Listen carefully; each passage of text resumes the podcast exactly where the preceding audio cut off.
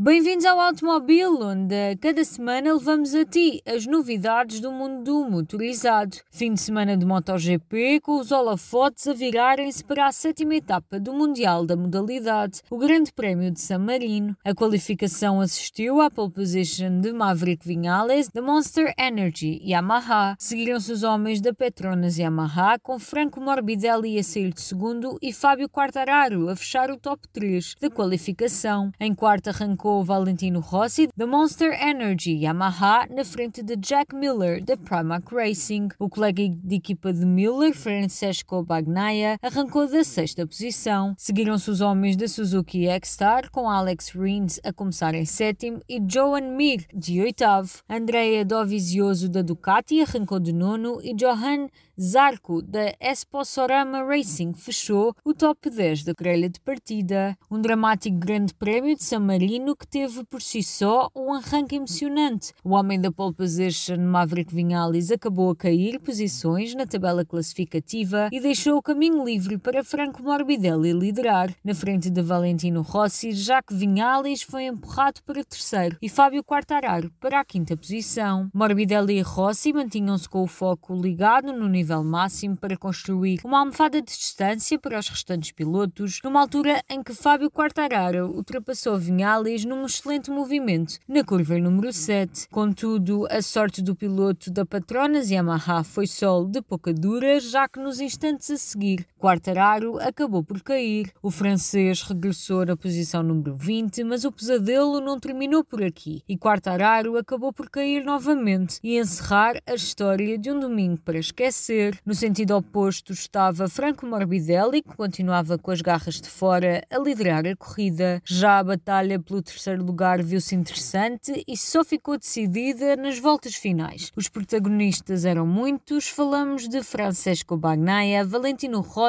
Alex Rins e Joan Mir a lutar pelo lugar no pódio. Deu-se início a um verdadeiro espetáculo de MotoGP, com Alex Rins a cometer um erro fulcral na penúltima curva, deixando assim o caminho livre para Joan Mir perseguir Valentino Rossi. Com regra e esquadro, Joan Mir ultrapassou por dentro na curva 10 Valentino Rossi. Mir agarrou com unhas e dentes o lugar mais baixo do pódio, sem qualquer hipótese de recuperação para Rossi. Franco Morbidelli protagonizou uma liderança quase perfeita, com Francesco Bagnaia a ocupar a segunda posição e assim a conquistar o primeiro pódio no mundo de MotoGP. Terceiro lugar para Joan Mir, que deixou Valentino Rossi a terminar em quarto. Alex Rins garantiu o quinto posto. Maverick Vinales foi sexto e Andrea Dovizioso acabou no sétimo lugar. Em oitavo ficou Jack Miller. Takaki Nakagami terminou em nono e a fechar o top 10 ficou Paul Pargaro.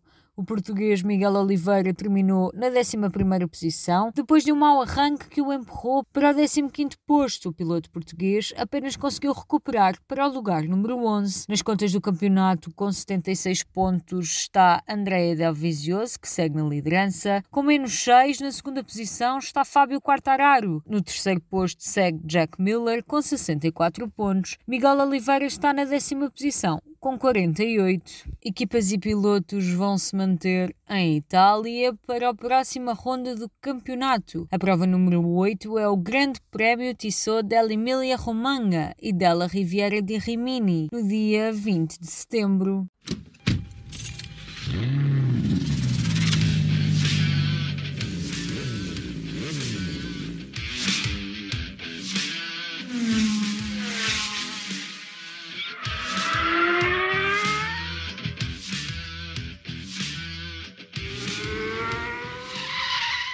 Obrigado, Madalena. Uh, já sabemos o que é que aconteceu no Grande Prémio de San Marino, em que Franco Morbidelli conquistou a sua primeira vitória. Vamos agora aqui à minha opinião, David Pacheco, e à opinião da Carolina Neto. Uh, Carolina, vou começar por ti. Uh, e vou começar claramente por, por, pela Yamaha. Começa-se por Franco Morbidelli. Vamos começar pelo os pontos altos para depois irmos aos pontos baixos. Franco Morbidelli, primeira vez, é o quinto vencedor diferente esta temporada. Uh, é a temporada atípica que temos vindo dizer aqui há cerca de 5, 6 episódios. É sempre, acho que 2020 representa muito bem uh, o que é uma temporada atípica uh, no Mundial de, de, Motociclismo. Já sabemos que, obviamente, isto uh, tem aqui, além do fator atípico, também tem aqui que ver com a ausência de, de Marco Marques, não é? Mas a verdade é que um novo vencedor e esta temporada, além de ser o quinto diferente, quatro, uh, Morbidelli é o quarto piloto uh, que ganha pela primeira vez na categoria rainha. Ou seja, mais, uma, uh, mais um motivo para ser um ano completamente atípico. Morbidelli chegou e venceu, basicamente. Teve ali um pouco ao início a, a oposição de, de, Valentino Rossi, que tentou uh, correr atrás do aluno, mas desta vez o aluno venceu o mestre, como tu me dizias há pouco, uh, em off, não é? E roubei-te a deixa, mas é verdade. Uh, Morbidelli, que teve um, um bom arranque, uh, contrariamente, por exemplo, a Vinhalas, né, que saía da pole position e tocando aqui também na, na Yamaha, mas já vamos lá falar um bocadinho mal de, de Vinhalas, Vinhalas. Outra, outra, vez. Mas de facto foi uma, foi uma corrida imperial de, de Morbidelli que não deu sequer hipótese a nenhum concorrente direto, uh, nem a Banhaia, nem, nem ao próprio Valentino Rossi. Sim, é verdade, eh, foi excelente. A prim primeiro é sempre excelente eh, conquistar uma vitória no MotoGP. Ele que também é, é a primeira vitória, uh, se não me engano, de um piloto da academia do, do Valentino, a VR46 Academy. Ele que já tinha dado vitórias no, no Moto2 uh, e também no Moto3, ou seja, a criação desta academia é algo interessante por parte do Valentino Rossi e parece como se fosse uh, aquele plano, o plano mundial para dominar o mundo do motociclismo. Crias a base. Exatamente. E depois chegas ao topo. Uh, excelente prestação pelo piloto da, da equipa satélite. Eu não, digo da equipa satélite porque para mim Quartararo é, já é um piloto da equipa oficial, até tem a moto mais desenvolvida e Quartararo foi, uh, tem vindo tem sido a desgraça para o Quartararo, por assim dizer. Ou seja, começa o, o campeonato com, com pole positions, vitórias, e agora tem sempre vindo a cair, cada vez uh, pontua menos. Nós dizemos que é sempre bom pontuar aos pouquinhos, aos pouquinhos, mas cada vez é pontua menos. Ou seja, começa com, com duas vitórias, depois é sétimo, depois é oitavo, depois já é décimo terceiro e acaba retirando-se uh, numa queda que acho que. Anedótica. sim, a culpa é, é muito dele. Uh, claro. Depois a segunda, a, a segunda queda é porque está de pneus frios, mas também já não interessa. Uh, e assim, o que é que faz? Perde a liderança do campeonato, o que não é assim tão bom.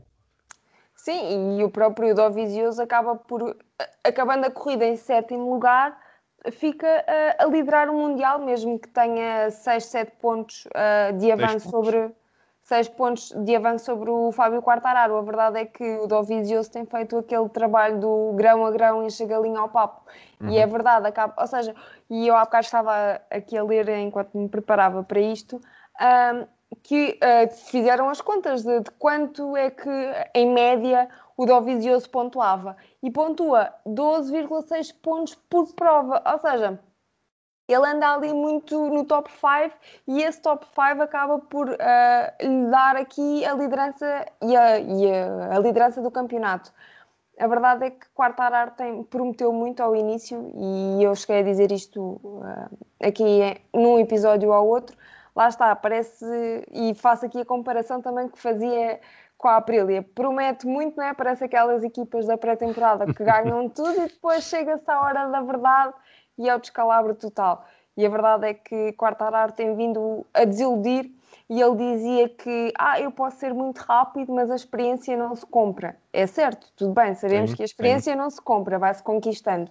Mas a verdade é que são erros atrás de erros e, e este campeonato vai ser muito sobre quem é que tem, além da melhor moto, obviamente, mas quem tem a maior força mental. E não me parece que, que Quartararo tenha essa força mental e lá está também uh, aqui a experiência que, que é necessária. Mas se fosse Sim. pela experiência, quem liderava o Mundial era o Valentino Rossi, não é? Sim, se fosse pela experiência é o Rossi, mas repara, é, e podemos fazer o, paralelo da experiência para o Maverick Vinhales, ou seja, é um piloto com muito mais experiência, muito mais, com mais, pelo menos muito mais experiência que o Fábio Quartararo, Uh, e mesmo assim não consegue, uh, ou seja, estar a fazer uma campanha decente. Uh, claramente que quando o Marco Marques desiste, entre aspas, do campeonato, nós pensamos, ok, o Maverick Vinales teve um, 2000, um final de 2019 excelente, 2020, pronto, vai ser bom, e, e, não tem sido. Tem havido, claro, problemas com a, com a moto.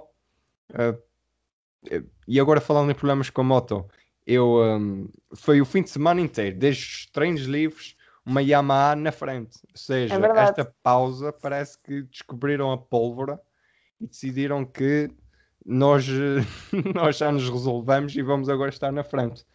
E ainda bem, não é? Porque Sim. também já estávamos sempre aqui a malhar na, na Yamaha. Mas a verdade é que, por exemplo, hoje estava a ouvir um bocadinho de um podcast que até foste que me recomendaste eh, e eles diziam, e eu achei graça e fiquei com esta ideia na cabeça e de facto eh, eles até tinham razão, que era Uh, há pilotos que precisam, uh, ou seja, que o fim de semana devia ter quatro dias, ou seja, que a corrida devia ser à segunda-feira. E vinha, para o Vinhalas é o contrário. Uh, os grandes prémios só deviam ter dois dias, não é? Sim.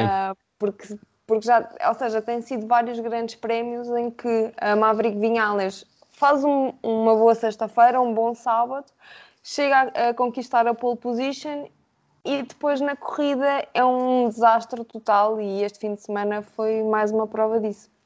E aliás, os testes que estão a decorrer agora em Nissan também, Vinhalas está na frente, ou seja, está a, está a ter aqui um bom desempenho, ou seja, o que me parece aqui é que depois a estratégia de corrida, há aqui alguma coisa que, que falha. E ele dizia que parece que a moto no, no dia da corrida não falha. Então não falha porquê? Por problemas mecânicos? pela estratégia, por exemplo, da escolha dos pneus, né? Eu acho que é para essa, uh, repara, eu acho que é para essa estratégia é? do, eu acho que é para a estratégia dos pneus, porque nós estávamos a ver, por acaso tivemos os dois a ver também a, a corrida em direto, e só houve um único piloto que fez uma estratégia diferente. Temos 20, 21 no, temos uh, 19, 20, 21, ou seja, temos 22 pilotos em pista sendo que três não, não foram para a corrida, e o Maverick Vinales é o único que tem estratégia diferente. Porquê? Uh, para além, ele começa na pole position, tem, tem, tem uns pneus mais macios, é claro que vão dar vantagem supostamente no princípio, mas arranca mal. Depois para o fim já não tem pneus, claro que não, não vai conseguir chegar-se uh, assim à frente. Não sei, uh, é como tu disseste, falha sempre alguma coisa. essas, essas falhas ou é da moto, o problema das válvulas, uh, ou é do, o problema do, do, dos travões, ou então agora o problema de estratégia. Não sei, há alguma coisa. Mudar o piloto não, não compensa muito. Talvez mudar o estratégia de corrida, mudar o, o engenheiro que, de corrida. Uh, não sei, há uma coisa eu acho que tem que mudar. E, por exemplo, é fazer, em, em, tom de brincadeira, a Yamaha uh, tem, uh, sabemos que tem um escape uh, em baixo não tem aquele escape que vai ao lado. E hoje eu vi umas, umas imagens no, no, no, no Twitter de um escape muito feio, uh, muito feio mesmo, que era uh, quando a moto vem de fábrica e nós temos aquele escape muito grande Sim. e estava lá. E uh, eu penso que não é isso que vai mudar por completo, mas sim, isso, é, isso também é para resolver em termos de por causa do motor e essas coisas. Até Quanto porque. Eh, desculpa David, até sim, porque tu tens, por exemplo, uh, o Morbidelli e até mesmo o próprio Valentino Rossi, que parece que já estão aqui a tentar resolver os problemas e que já estão a conseguir resolver os problemas da, da Yamaha, e depois tens um Vinhales e um Quartararo que além de não conseguirem resolver, ou se calhar já conseguiram resolver os problemas, mas depois falta-lhes tudo o resto. Uh, e assim se perdem também campeonatos e pontos preciosos, que foi o que aconteceu este fim de semana. Uh, talvez tenham que ir uh, treinar para o rancho VR46 em Tavolha. Talvez, talvez, talvez seja o, esse o truque. por falar no VR46, Valentino Rossi, estávamos à espera de um. É assim, eu estava à espera de um pódio. Eu também, eu também Ele estava, aguentou-se. Estava a delirar mesmo. Estava mesmo assim, não acredito que ele, porque se, se fosse ao pódio, um, conquistava o uh, pódio número 200 da carreira. E já sabemos que, que Missano é um circuito uh, especial para Valentino Rossi, porque é a corrida de casa, não é? E até mesmo o próprio circuito uh, se chama Circuito Marco Simoncelli. E como todos nós sabemos, Valentino Rossi era muito, muito amigo de, de Marco Simoncelli, por isso eu acho que este grande prémio em Itália traz sempre muito significado para o piloto italiano, principalmente, e então ele teve ali mesmo à porta do pódio, ele estava em terceiro, mas depois veio um Johan Mir. Uh, e, chegou a, e, chegou a, estar em segundo, não, não te esqueças sim, sim, que chegou a estar em segundo. Exatamente, e teve ali e tentou, tentou ir atrás do, do Morbidelli que, que estava com um ritmo alucinante. Pronto, o, o mestre tentou, mas eh, não conseguiu. Não, não consegui. Aí acho que, por acaso, acho que a diferença foi nos pneus, sendo que o Morbidelli sim, tinha um pneu mais macio uh, e consegui, pronto, lá está melhor. Gerir melhor, sim. Ora bem, uh, do mestre passamos para o aprendiz, para o Francesco Bagnaia, Pecco Bagnaia, uh, que está de volta. Ele que partiu, fraturou a tíbia. Sim. ou seja, primeiro pódio no MotoGP com a tíbia fraturada, ou seja, uma perna partida. Numa Temos moto aqui... difícil. Sim, que é a Ducati, não é? Uh, temos aqui um, um Lorenzo desta vida, não é? Que eu sempre sabes que eu sempre que vejo pilotos uh, com pernas partidas, lembro-me do Jorge uh, num pódio, já não me lembro em que grande prémio é que foi, de, com, as canadianas. Duas, com as duas canadianas. E pronto, e a PEC Panhaia teve aqui também uma corrida ao estilo de, de Jorge Lourenço e, e teve muito bem, não é? E com a Ducati ainda por cima, não é? é que, ou seja, além da lesão, tens mais a agravante da, da Ducati, que não é fácil, como todos nós sabemos. Por exemplo, ao, ao contrário do, do colega de equipa, o, o, Jack Miller só acaba em oitavo, e sendo que Sim. o Jack Miller é que costuma estar geralmente mais à frente, por acaso foi interessante, porque na qualificação o Banhaga ficou, se não me engano, agora, se não me falha a memória, é cerca de 4 cent, uh, centésimos, milésimos. É qualquer coisa aí, há 4 qualquer coisa, apenas fica logo atrás do, do Miller e, e depois consegue fazer uma, uma corrida muito melhor. Uma, uma corrida em crescendo. Eu lembro de no princípio da corrida uh, de ver a qualificação dele e pensar talvez ele possa chegar ao pódio. Uh, ali no princípio ele está para trás e eu digo, oh não, já não vai chegar, uhum. mas uh, consegue chegar lá, uh, consegue passar. Ele, como tu disseste, é, em comparação ao Jorge Lourenço, concordo, porque ele ah, chega a uma parte da corrida em que ele é o piloto mais rápido em pista. Sim, sim. E, é, e é contínuo, era o que o Jorge Lourenço fazia. Chegava à frente e volta atrás de volta, era ali como um relógio suíço a pender aos, aos décimos de segundo. Sim, uh, mesmo o próprio Banhaia, houve ali alguns momentos que, tava, que tinha o melhor tempo de, de corrida e Isso. ainda nem sequer estava no pódio, andava ali no Isso. quinto, sexto lugar uhum. e tinha um ritmo também alucinante. Sim. Uh, quanto à outra Ducati, a Ducati oficial, uh, é assim, pois. a primeira coisa interessante é Dovizioso, se é campeão, sair da Ducati vai ser vai ser é uma chapada de luva branca, mas vai, vai ser, ser, épico. Mas vai ser muito interessante e, e, eu não gosto de comparar assim, não queria comparar tão cedo, mas essa esta temporada do Dovizioso uh, parece um pouco com a temporada do Nicky Hayden em 2006. Uh, é verdade. Que não que, que, não ganha nenhuma corrida ou só ganha o Nicky uma. ganhou duas corridas, se não me engano, apenas, mas estava sempre lá. Estava sempre no pódio ou logo atrás do pódio, foi sempre top 5. É como tu disseste há pouco, fizeste a média do, do André Dovizioso, está, está sempre lá e agora tem 6 pontos de vantagem e vamos ver como é que, como é que ele sai daqui. Sim, é verdade, o Dovizioso eu não sei, mas eu acho eu acredito que que a consistência do, do Dovizioso uh, tem muito que ver com isto, com a saída dele uh, da Ducati. Ou seja, parece-me que ele uh, já não tem tanta pressão em cima dele e então consegue fazer as corridas mais leves e, conseguir, e, e isso acaba por, por se notar na própria pilotagem. Ou seja, ou seja ele está com um ritmo muito constante e ponto a ponto o Dovizioso vai, vai a milhar de pontos que são bastante importantes nesta, nesta luta pelo campeonato. E quem sabe se em novembro, uh, após o Grande Prémio de Portimão, ou até mesmo antes, uh, não sabemos, não acredito que, que tenhamos vencedor antes disso, uh, vamos estar aqui a comentar isso mesmo, que se calhar Dovizioso dá aqui uma chapada de luva branca à Ducati e, e leva consigo o título de, de campeão do mundo. A Ducati que antes de irmos ao, ao mal da equipa oficial uh, que nós ambos lemos a, a, a, mesma entrevista do, do Jorge Lourenço que foi-lhe oferecido o lugar aqui na Ducati, uh, ainda houve conversações, mas a coisa não, não deu certo, uh, ou seja, podíamos ter tido outra vez Jorge Lourenço na grelha, mas também nessa entrevista ele afirmou que já não está interessado em correr, portanto vai ser uma boa adição para, para piloto de, de testes. De testes da, da Yamaha, e eu acho que a Yamaha vai beneficiar muito com, com o facto de ter Jorge Lourenço como piloto de testes. Ah, e, e aliás, eu acho que se vai ver isso muito também com. Estou curiosa para ver esses efeitos no Valentino Rossi. ok, é, por acaso, antes de falar no Valentino Rossi, eu queria falar. Uh, houve a polémica deles não terem percebido porque é que o, o Jorge Lourenço não, não, não testava.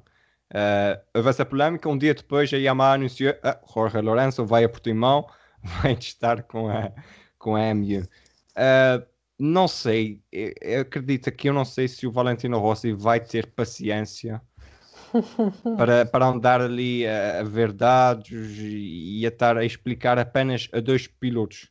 Eu penso que o Valentino Rossi é tipo aquele pai que quer tipo 50 à sua volta para andar ali a explicar no rancho e faz assim, faz não sei o quê, faz assim e se pegar na moto e faz assim.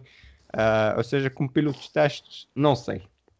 Mas não esqueças que Valentino Rossi quer, quer o décimo título, não é? Sim. E se quer o décimo título tem que, tem que aceitar essa ajuda, entre aspas. Ah, não, uh... não. Eu acredito que ele aceita ajuda. Agora, que seja ele uh, o piloto de testes, eu acho aí um pouco mais. Uh, não sei, não sei. Mas eu queria falar de, eh, antes de. Vou-te passar um pouco a, batata quente, que é assim: o, no final da corrida, o, para quem não sabe, o Danilo Petrucci terminou na 16 posição, ou seja, não conseguiu terminar nos pontos.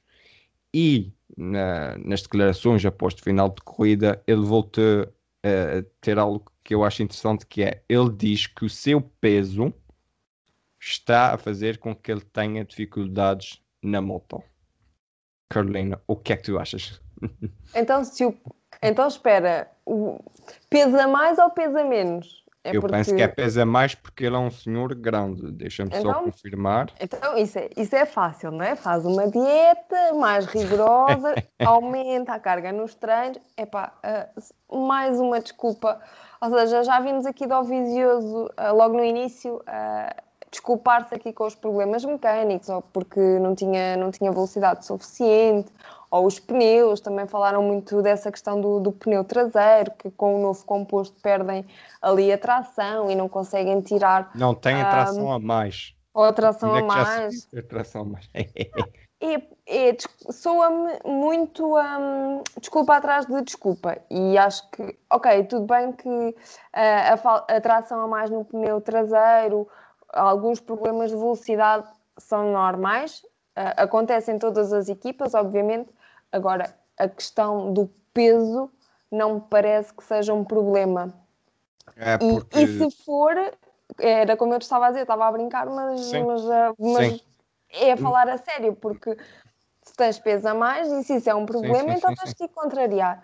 Sim, sim. Mas usar o eu... peso como desculpa. Mas repare, eu também, pronto, eu falo aqui muito do peso. Há, há dois pilotos eh, que eu acho que têm uma carreira interessante e que também falam muito. É, é o Danilo Petrucci. O Danilo Petrucci tem cerca de 1,80m. É e o Sand...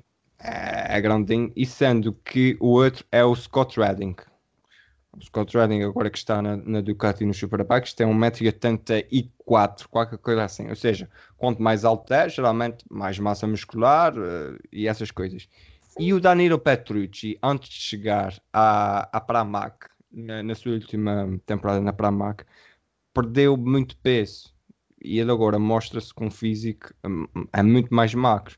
Ou seja, cada vez mais estar a fazer ainda mais dieta, ainda mais dieta e ficar cada vez mais magro, eu acho que não, não vai compensar. Eu acho que, como tu depois acabas por dizer, tem que ser outra coisa, não, não pode ser só, só o peso ou, ou qualquer coisa assim. Mas eu, é um. Tra... Sim. Eu acho que é a Ducati.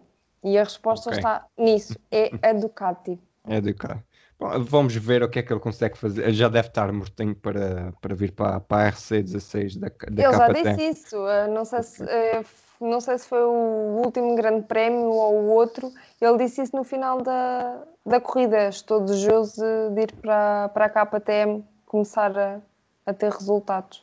Já, já, só está, já só está ali a passear. Ora bem, uh, vamos para a KTM. Depois falamos da Suzuki, não tem mal nenhum. Já que falamos na KTM, vamos para a KTM. Ora bem, não foi um, um grande prémio do que estávamos habituados. Porque não, eu, não foi. Eu digo isto porque a KTM não é uma moto para estar ali a correr sempre na frente, na frente, na frente. Sim, mas habituou-nos desde o início do, do, campeonato, não é? Víamos sempre a, a KTM aqui, sempre a lutar muito pela vitória, pelo pódio. Uh, e, este, e este fim de semana em Itália isso, isso não aconteceu. Uh, o Oliveira fez 11 primeiro, o Paulo Espargaro fez décimo, se não estou em erro, ou seja, eles andaram ali também muito mano a mano, tiveram ali uma luta interessante, uh, apesar de não, não termos visto muito uh, na transmissão, não é? Obviamente que, que a transmissão televisiva acaba por, um, por ir atrás do que, da, ou seja, da luta pelo primeiro lugar e ali também do, do top 5 e do pódio. Mas lá está, estávamos aqui habituados a ver a KTM e, e assumirem e têm-se assumido também aqui como uma, como uma marca candidata ao título mas lá está, ficou um pouco aquém das expectativas, mas acredito que, que já no próximo Grande Prémio que vão tentar uh, também reverter aqui a situação. Sim, uh, ora bem, sendo que, se não me engano, é na mesma. Uh, sim, é no, é, é no, mesmo circuito. Sim, sim. É no mesmo circuito, sim. Ora bem, não sei, eu, eu sou da opinião que talvez. Nós, no princípio da, da época, o Oliveira dizia uh, vou lutar pelo, pelo top 10 e pelos 10 primeiros. Ou seja, talvez talvez haja ainda mais um, um pozinho para, ela ir mais para a frente. Mas eu acho que talvez ali até aos 5 primeiros é uh, o, é, o campo consistente da, da KTM, não sei se faz sentido. É onde a KTM se encontra bem. É isso sim. que eu quero dizer. Uh, sim, um pódio pode ser possível, porque não? Uh, os pilotos, há pilotos que caem, pode haver penalizações, Uh, lutar pelas vitórias, não sei para já este ano, gostava de ver, claro, gostava de ver, mas eu penso que eles estão ali, uh, não estão tão fora do ritmo do que eles mostraram no início do ano. Eu acho que foi as circunstâncias do ano que os colocaram e catapultaram muito Sim. e muito bem para, para a frente. Porque lá está, uh, lá está, uh, e, fala, e tem-se falado muito, muito isto este ano, e eu volto a repetir-me, mas é verdade. A ausência de. E os próprios pilotos admitem isso, tanto o Rossi, o Morbidelli, o Banhaia, um, ou seja, há, temos quase um vencedor diferente a cada grande prémio, e isto também se deve muito aqui um, à ausência de Marco Marques, e temos que ser uh, realistas, realistas, não é? Uh, porque se calhar se tivéssemos um Marco Marques em, em boa forma física e a, e a fazer as corridas, se calhar não tínhamos aqui tanta, um, tanta disputa e tanta variedade, tanto de, de motas uh, como de vencedores não é? e de equipas. Uh, mas lá está, a KTM, eu acho que aqui um top 5 pode, pode consegui-lo. Uh, se calhar um pouco mais também é ambicioso, mas lá está, a vitória do, do Oliveira e do Binder também nos deu aqui uh, água na um boca. alento, água na boca, exatamente, uhum. obrigada. Mas é mesmo isso, mas vamos ver, porque isto é, é como dizia, ou seja, e os circuitos também são todos na Europa, não é? Sim. Uh, como dizia o Casey Stoner, isto não chamei a isto uh, mundial, mundial, por favor, que isto é um europeu. E o Casey Stoner é o rei. Desculpa, Valentino Rossi, mas para mim, Casey Stoner será sempre Casey Stoner. Uh, e ele sabe muito, sabe muito disto e tem sempre as palavras certas no momento certo. é, posso dizer, é aquela diferença de. Também há, muitos pilotos eram assim, o Jorge Lourenço também era assim, uh, de dizer as coisas, não, não é de estar ali a engonhar e, e, e imprensa e sempre com o mesmo discurso de amém, amém, amém. Uh, mas sim, acho que agora podemos passar sim à Suzuki. Eu vou-te dar a palavra uh, à Suzuki. Claro, já sabes que eu sou uma fã incontestável da, da Suzuki, mas a Suzuki, uh, lá está, continua a ser uma equipa consistente. o Johan Mir Sim. No é pódio. da Suzuki, no pódio, é da, lá está. Da Suzuki, da Suzuki, com aquela ultrapassagem nas, na curva 10, se não estou em erro, a, a, a, Valentino Rossi foi, foi uma ultrapassagem de mestre. A Valentino Rossi e lá está, faz pódio. E deixa-me só aqui confirmar, o Alex Rins também não esteve mal, acabou em quinto, ou seja, atrás de, de Valentino Rossi. Mais um excelente grande prémio da Suzuki e o pódio do, do Johan Mir acaba por ser a cereja em cima do bolo para, para a Suzuki, que, volto a repetir, tem vindo a ser muito consistente. E já falámos aqui N vezes da Suzuki e é quase, o discurso é sempre o mesmo Sim. porque é a realidade, não há muito. Não é uma mo é, é para mim, volto a dizer, para mim é a moto mais quadrada deste, deste Mundial, ou seja, a moto mais equilibrada. É uma moto Sim. que não tem fortes uh, muito fortes, mas também não tem fracos muito fracos. Uh, é consistente, é equilibrada, Sim, é digamos isso. Assim. É isso, só falta fazer ali, funcionar ali os pneus ali um bocadinho mais na qualificação, para ver se esses qualificam mais à frente. É o único defeito que eu tenho a pôr até agora, mas por esse defeito os, os pilotos depois compensam na corrida porque chegam sempre à frente.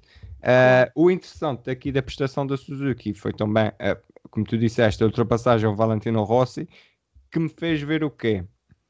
Ele, uh, o primeiro passa o, o Banhaia, que é na Ducati, e vemos que a Yamaha não consegue chegar à Ducati porque não tem velocidade de ponta. Ah, ponta. Atrás chega o Johan Mir e vemos que a Yamaha não consegue aguentar o Mir, porquê? Porque também não tem a velocidade boa a meio da curva, ou seja, a Yamaha a ser, a ser papada entre aspas pela Ducati e pela Suzuki de um momento para o outro e, ou seja, demonstra as dificuldades da, da Yamaha. O Valentino Rossi, sendo Valentino Rossi, conseguiu-se aguentar. Há um, uma defesa que penso que é na, nas, nas primeiras curvas em que ele coloca a moto completamente do outro lado só porque sabe que o Johan Mir vai estar ali, mas depois voltas depois não, não consegue aguentar e o Johan Mir coloca Exatamente. A, a moto e nós fomos, uh, tu há bocado dizes nós vimos a corrida em direto e fomos comentando, uh, já, é, já se tornou um hábito, irmos comentando aqui uh, alguns lances de corrida. e eu dizia, ou seja, o Valentino Rossi acaba por ser comido, entre aspas, pela moto que tem e não por ser o piloto que é. ou seja, eu tenho a certeza que se a, se a moto estivesse em condições que o Johan Mir não tinha conseguido ultrapassar o Rossi. Eu também acredito nisso. Uh, não acredito tanto na, na, que a Ducati não passasse, porque geralmente as Ducatis têm, têm muita velocidade de ponta. Basta Sim. ver na, nos speed traps, que são as Ducatis que têm 300 e tal quilómetros. Uh, são, acho que é os 3 ou 4 primeiros são só Ducatis. Ora bem, uh, da Suzuki, que esperamos que um dia tenha uh, pilotos satélite, para também podermos falar mais um bocadinho deles, que só têm dois pilotos. Passamos para a Aprilia Uh, a Aprilia que pronto, não há assim grande coisa a dizer. Uh, o, o, Alex Espargaró teve uma corrida, acaba em 13 terceiro, mas não faz grande coisa, uh, simplesmente está ali. O Bradley Smith, coitado, cai. Pois. Pior ainda, ou seja, como tu disseste há pouco, prometeram tanto e agora não, não acontece nada. Lá está, a Aprilia um, é uma, ou seja, vou comparar aqui a Suzuki e a Aprilia do bom e do mau, ou seja, a Suzuki tens o bom, não é? que é, está a ser uma equipa consistente, e tens a Aprilia, que é consistente a ser má. Pronto. Eh, e acaba por ser verdade, porque o Alex Espargaro anda sempre ali muito nos, nos décimos e picos, décimo terceiro, décimo quarto. Sim, o Bradley Smith também. Para, o melhor resultado do Alex Espargaró é um décimo lugar, não, não, é, não é aí alguma coisa de outro mundo. Não, não é de todos. Por isso, por isso digo que lá está, a Suzuki consistente em bom, a Aprilia consistente em mau. Mas, uh, Mas eu acredito que, que lá está, ou seja, isto é tudo uma aprendizagem ainda Sim. para a Aprilia, não é? A Aprilia é uma equipa muito, também muito recente na categoria rainha. E lá está, uh, vai, vai com a experiência e com a consistência e com, com o trabalho.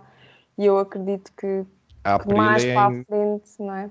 Possa fazer, é, dizes recente, e a Aprilia ainda é uma das equipas que se pode dar ao luxo de, por exemplo, queimar motores que tem mais alocação de motores durante a época, porque ainda não, não é, por causa das concessões. Exatamente. Mas ainda mais consistente a ser mau é a Honda. Epa, a onda uh, está. vai de mal a pior, não é? Uh, o, estava a ver aqui, o Alex Marques faz 17 e o Stefan Bradl faz 18, sendo que o Stefan Bradl é piloto de testes, vá, uh, substituição, não é? Testes, sim. Era, uh, desenvolve, ele é piloto da HRC ou seja, ele faz pinpoint. Às vezes anda nos superbikes, às vezes vai ao endurance, às vezes vai ao MotoGP. Vai a todas. Sim. Vai, onde, onde, onde estiver, geralmente ele costuma estar lá.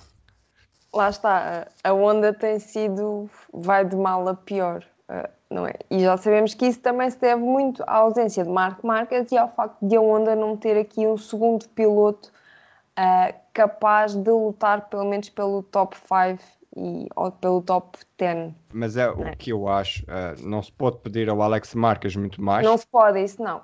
Já é excelente ele ter conseguido terminar todas as corridas. Exatamente. Há pessoal que não, não terminou todas as corridas e ele é um estreante. Exato. Pilotos uh, mais experientes que. Não? É? Que não, não terminam todas as corridas. Ora bem, aqui a culpa eu acho que é mais da onda, que apostou só num cavalo. Nunca se aposta só num cavalo. Nunca. Porque porque, Porque pode acontecer. Está. Exato, lesões destas podem acontecer a qualquer piloto. Uh, e a Honda nos últimos anos está marcodependente, não é? E isso refletiu-se refletiu este ano e está-se a refletir, ou seja, porque uh, as posições que o Marco Marques tem são habituais para um piloto de estreia. Sim. Ou seja, ele está dentro daquilo que lhe é pedido. Só que agora a Honda, sendo a Honda, não se pode dar ao luxo de estar dependente de Marco Marques, uh, porque nenhum piloto é infalível, nenhum piloto é o super-homem e as lesões podem acontecer. Mesmo que ele não estivesse lesionado, poderia ser uma, uma época muito má para, para Marco Marques, não sabemos. Isso é, estamos aqui também a fazer um pouco uh, substituições, não é? Mas a verdade é que nunca tu, uh, e tu vês na Yamaha, na Ducati, tens sempre um piloto bom ou muito bom, mas depois o segundo também é bom ou é, ou é médio. Compensa. Seja, exato, compensa e complementam-se um ao outro. E tu não vês isso na Honda. E lá está. A Honda, se tivesse aqui um piloto médio ou bom, uh, na ausência de Marco Marques, se calhar conseguia também aqui ganhar pontos para o Mundial de Construtores, não é? E não vemos isso. Foi, eu acho, sim, eu tem a, a minha teoria do, de, que também tem influência da, da saída do Dani Pedrosa. Uh, o Dani Pedrosa, para quem não sabe, é piloto de testes da KTM. Sim, sim. Uh, ele é que tem agora desenvolvido a RC16. Uh, e ele, na era Marques, foi o, o Marco Marques até agora teve foi o Dani Pedrosa, o Jorge Lorenzo e pronto, o Alex Marques como companheiros de equipas. O Dani foi o único que conseguiu levar ali um pouco, não era grande, grande luta, mas ainda conseguiu levar a luta até ao, ao, ao colega de equipa. E, e, sabemos que o Dani Pedrosa é um piloto excelente a dar feedback, a, a, a, construir as coisas. Também a perca do, do Dani Pedrosa afeta muito uh, a equipa que agora, como tu dizes, está marcas dependente e não sabe para onde é que há de se virar, vai, vai ser.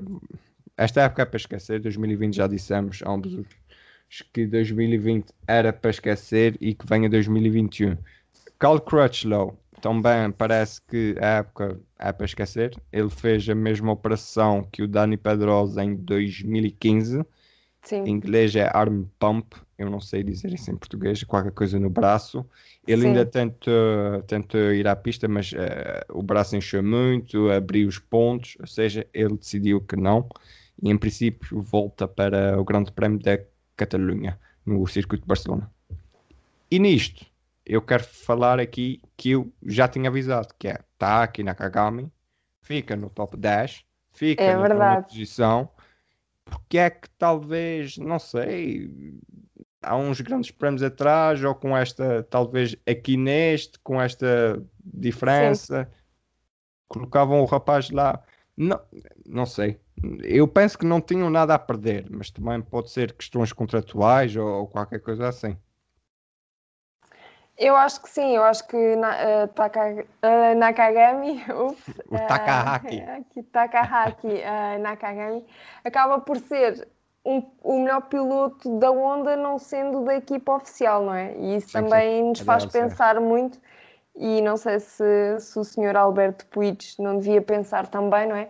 Já que tem sido também aqui alvo de duras críticas uh, por parte de alguns elementos dentro da própria Honda.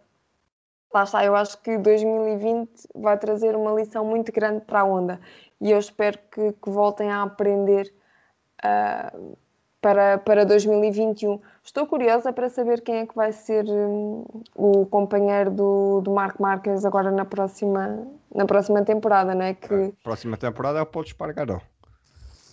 Uh, já, já, já tem contrato assinado com a, com a, com a Honda. O Alex Marques vai para. tu sabes. Não, mas isso já sei há algum tempo. Eu penso que já falámos disso aqui. Eu acho que. Uh, Sim, já falámos que o Paulo vai já, para já, já falámos, já falámos, está bem, tens o razão. O Paulo vai para a Honda e o Alex vai para, para a LCR, o que sim. deixa o Carl Crutchlow ali na, na corda bomba.